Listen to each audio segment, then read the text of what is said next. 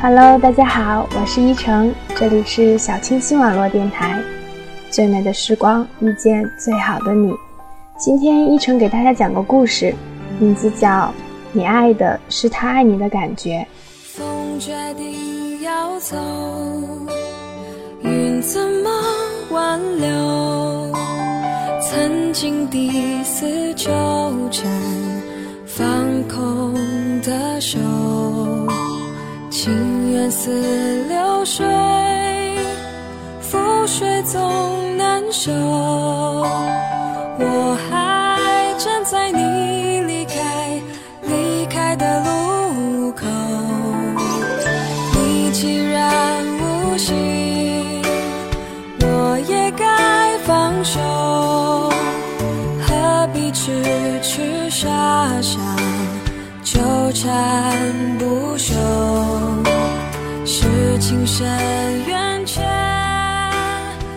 在爱情中，我们总是记得甜蜜和受伤，对那些刻骨铭心的记忆历历在目。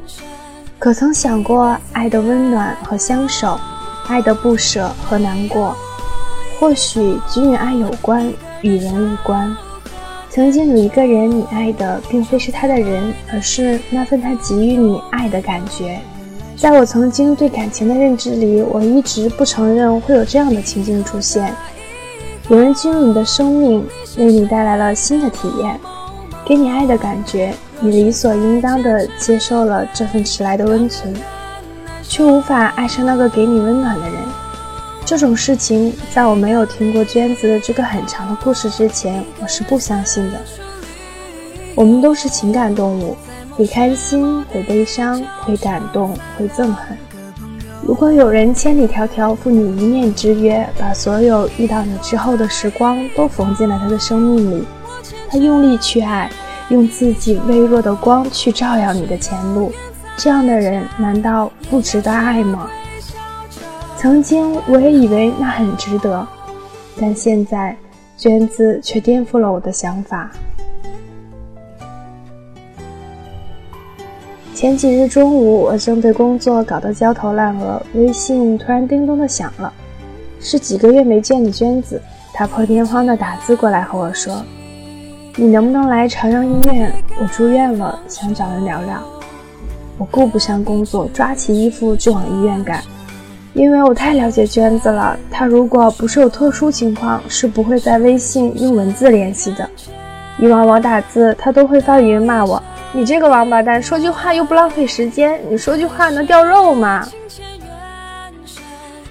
娟子是我在这座城市里最要好的女性朋友之一，或许是她东北人的缘故，性格火辣外向，仗义直爽，办事说一不二，雷厉风行，是全球五百强外企的公关总监，已经算是事业有成，可感情却始终没有动静。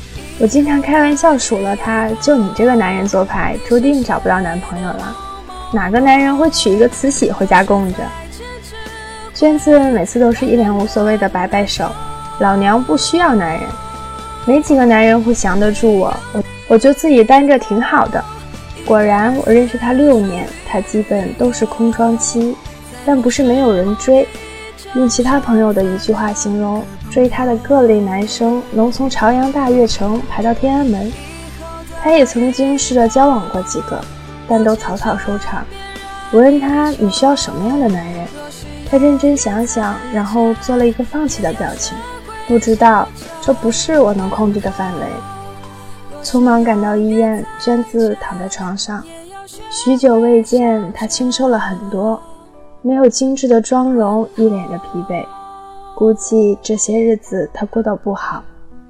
一会儿有护士来测量体温，他醒了，抬眼看了看我，张了张嘴，沙哑地说：“我渴。”我拎着暖壶去打水，又买了一些水果。间隙打开微信，找到小喵，刚推送的消息显示他拒收了，他把我拉黑了。我回到病房，给娟子倒水、削苹果，等他精神好一些，我才敢问。怎么就你一个人？小喵呢？娟子的眼眶一下泛红，他不要我了。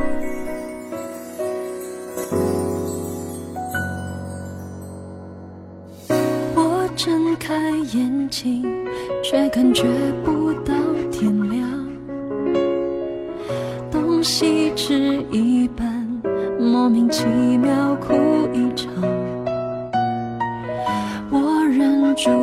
想，时间变得更漫长。别与你有关，否则又开始胡思乱想。是的，小喵是娟子的男朋友，哦，应该是前男友吧。最开始听到一个男人叫小喵时，我脱口而出：“这货是 gay 吧？”娟子一口水喷到了我的脸上，他一边慌忙地拿纸巾给我擦，一边大笑。我也怀疑过啊，我不止一次地问他是不是玩腻了男的了，想换个口味，他都脸红得跟西红柿一样跟我解释，肯定不是啦。小喵刚来北京工作不久，是一家时尚杂志社的摄影师，每天对着无数的帅哥美女和奢侈品按动快门。他之所以叫小喵这个名，是因为他曾经救助过很多流浪动物，是流浪动物救助站的元老，家里还领养了四只狗、三只猫，为人又很谦和温柔，好脾气出了名。久而久之，朋友就给他起了一个“小喵”这样很婉约的名字。应该说一下他们相识的过程，这可以算得上缘分的一种了。小喵是娟子的一个朋友的朋友，那个朋友没事拿着小喵的手机摆动，小喵佯装生气的去阻挡，结果瞄到了朋友手机的微信。娟子在朋友圈刚发了一张自拍，小喵后来偷偷告诉我。当他第一眼看到娟子的照片，感觉整个胸膛瞬间没有空气，一口气吸光，差点憋死。然后小喵就死活拜托那个朋友介绍他和娟子认识，结果朋友也很豪爽，丢过手机说：“那你自己联系啊。”小喵想都没想就用朋友的账号发消息：“我能不能加你？”那时娟子正和同事喝下午茶谈工作。他看到消息觉得奇怪，对着手机说：“你今天发烧了吗？我们不就是好友吗？”然后那边不带标点符号的回复：“我不是你这个朋友，我是你朋友的另一个朋友，我就是通过你这个朋友想认识你的新朋友。”娟子看了一眼，把手机丢给同事：“你看看这是几个意思？我怀疑他说的是外语。”后来，娟子的朋友把他们拉进了微信群，互相介绍，这才理清了关系。小喵小心翼翼问娟子：“是不是可以交一个朋友？”娟子倒是很客气：“没问题，那我加你吧。”按照娟子的话讲，小喵就是爱心泛滥的要溢出来了。他的这份爱心直接体现在娟子身上。从他们认识的第二天，小喵就展开了强大的攻势。每天娟子还未起床，早安的微信如约而至。上班提醒开车小心，上午提醒吃个苹果，中午提醒好好吃饭，下午提醒吃块点心，下班提醒堵车别急，应酬提醒要少喝酒，睡觉又是晚安问候。就这样过了一个半月的微信交流。这个男人支支吾吾好半天，才说我很喜欢你，我们可以见面呀。然后他们就在一起了。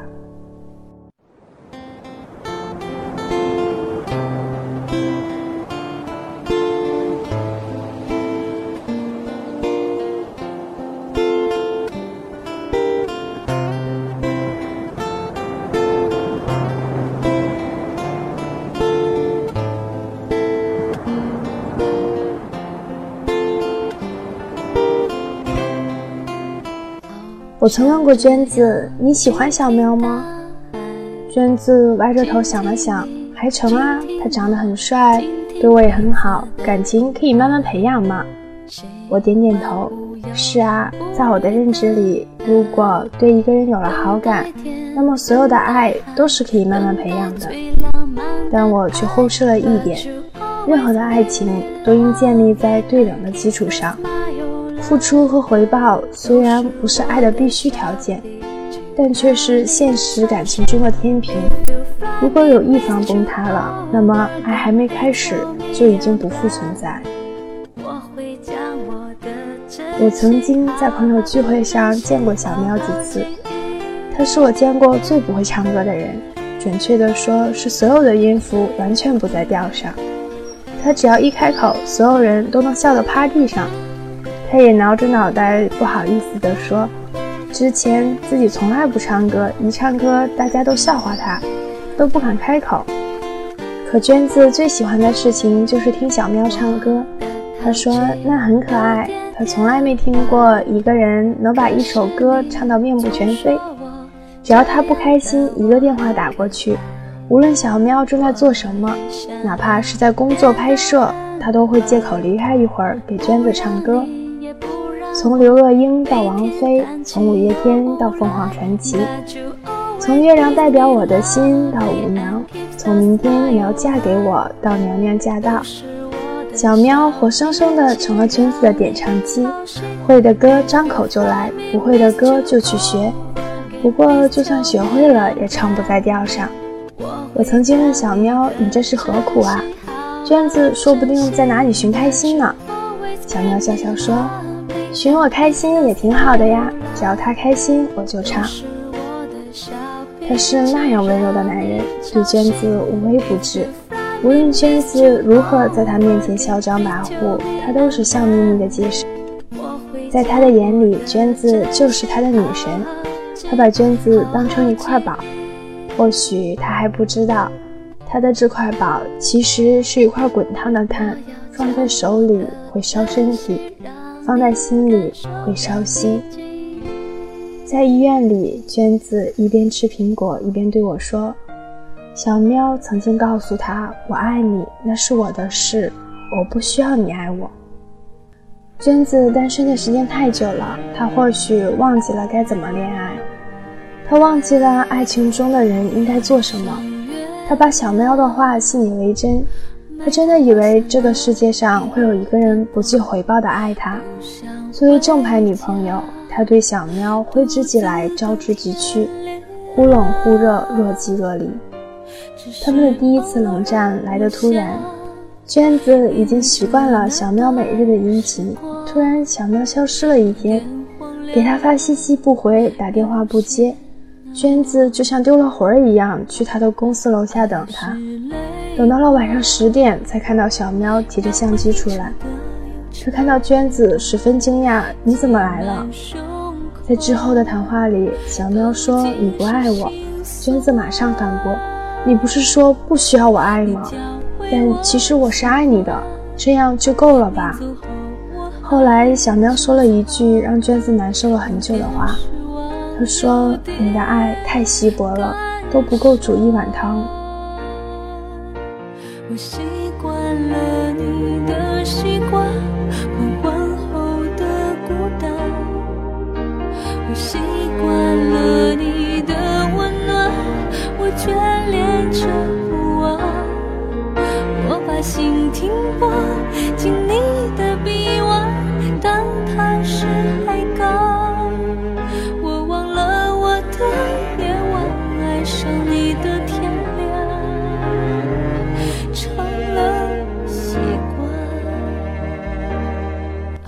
就躺在病床上，说起他们那次谈话，觉得不可理喻。小喵说他压力很大，他自己初到北京，事业刚刚起步，人也没气质，又很木讷。而娟子又漂亮又开朗，有车有房有事业，他觉得娟子和他不是一个世界的人。小喵不是一个咄咄逼人的人，他的难处我看在眼里。我其实赞同他说的焦虑，虽然那看起来是借口，但他们的爱或许真的经不住各种现实的打压。更重要的是，娟子自己都不知道，他是否真的爱小喵。一个男人不清楚自己深爱的女人是否爱他，这对他而言是致命的打击。经过了第一次的冷战，娟子收敛了很多。他开始对小喵嘘寒问暖，去他家里给他做饭，给他买衣服送礼物。他们开始恩恩爱爱、卿卿我我、腻腻歪歪，每次都各种的秀恩爱，刺激众人。好多朋友都笑说：“小心啊，你俩秀恩爱死得快。”真的让大家说准了，在经过了不长时间的恩爱后，他们开始频繁的吵架，都是一些鸡毛蒜皮的小事。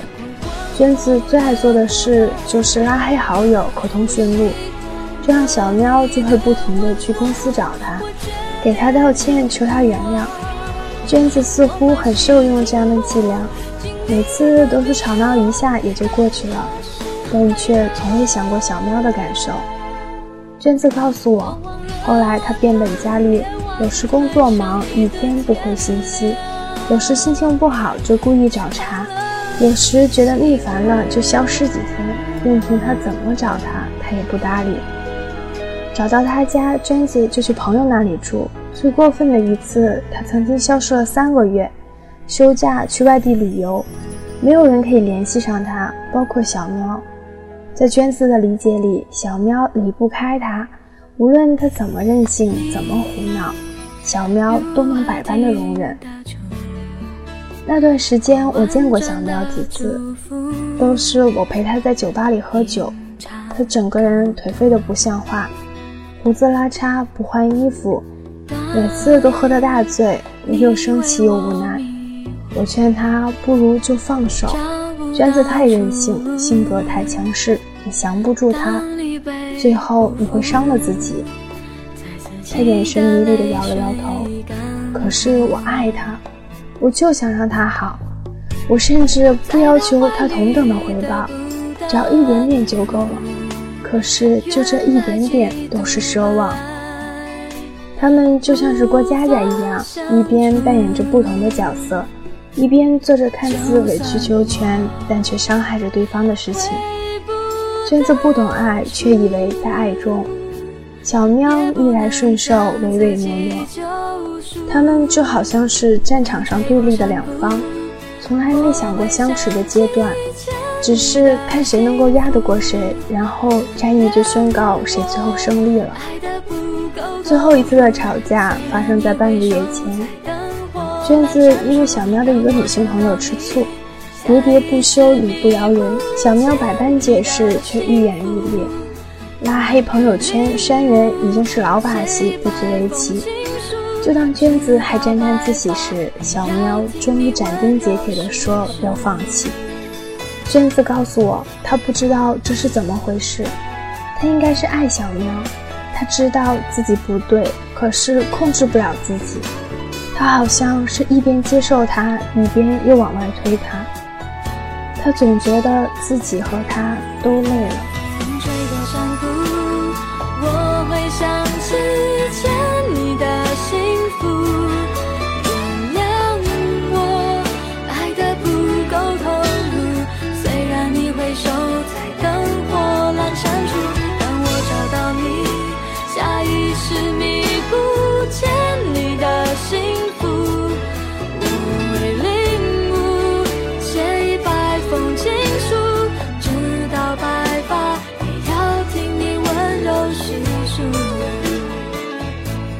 娟子撑着身体坐起来，给我看手机里的截图，那是小喵最后和他的信息。我努力了好久，但我还是放弃了。我不知道自己该怎么做，也不明白我们究竟出了什么问题。你为什么要放弃？如果你说你不爱我了，那你就明白告诉我，我掉头就走。做不到，那你的意思就是我错了？不是你的问题，是我的问题。哪怕我爱你，可你不爱我。无论我再怎么爱你，你都不会爱我。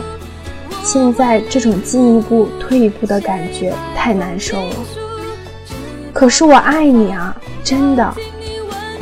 不爱一个人，必定有着最直接的温暖和疼痛，而你感觉不到我的感受。那我不爱你，我为什么还要和你在一起？你不爱我，你爱的只是我爱你的感觉。娟子苦笑着说：“这次轮到他拉黑我的微信，屏蔽我的通讯录。我换着手机打给他，他就换号码。去他家里找他，可他搬家了。我去他的公司找他，他们说他辞职了。他用了最短的时间消失在我的世界。他这次是铁了心不让我找到他。我拍拍娟子的肩膀，他在生气时你去找他，是因为他这个人，还是舍不得他给你的爱？你真的爱他吗？还是正如他所说，你爱的只是他爱你的那份感觉？他摇摇头，我不知道。你说呢？我看着娟子消瘦的脸，一时间也没了头绪。我说我也不知道。按照常理，如果你真的爱那份爱的感觉，最后也会爱上那个人。他可能不符合你对爱人的想象，但却符合对爱的期许。爱不就是一份感觉吗？但现在我真的说不清楚。娟子拿起手机对我晃晃，我和小喵就是从手机开始认识，最后又终结在这里。我为了找他得了重感冒，感染了肺炎，或许也是对我的惩罚。我只是知道和他在一起很开心，他能逗我笑，又关心我。我喜欢被人这样爱着的感觉。我突然想明白了一件事：那如果换一个人这样对你，你是不是也会和他在一起？娟子思量了很久，艰难的点点头，但随即又摇了摇头。两个人在一起，或许因为感动或者爱护。但最终能长相厮守，永远都是那个人胜于那份感觉。如果玩一个欢乐游戏，就像对方那样无尽的付出，不要回报；像对方那样患得患失，惶惶不安，而对方却像自己那样忽冷忽热，爱搭不理；像自己那样以自我为中心谈一场恋爱，彼此会不会心痛？会不会难受？那这份感情又该如何下去？娟子打开微信收藏，里面只有一条消息，是小喵很久以前的一条语音。那是小喵唱的歌，我听了好几遍才听懂他在唱什么，是刘若英的《一辈子的孤单》。她用完全找不掉的声音唱：“自由和落寞之间怎么换算？”我独自走在街上，看着天空，找不到答案。我没有答案，就剩这一点了。我问：“嗯。”娟子边听边笑，笑着笑着就哭了。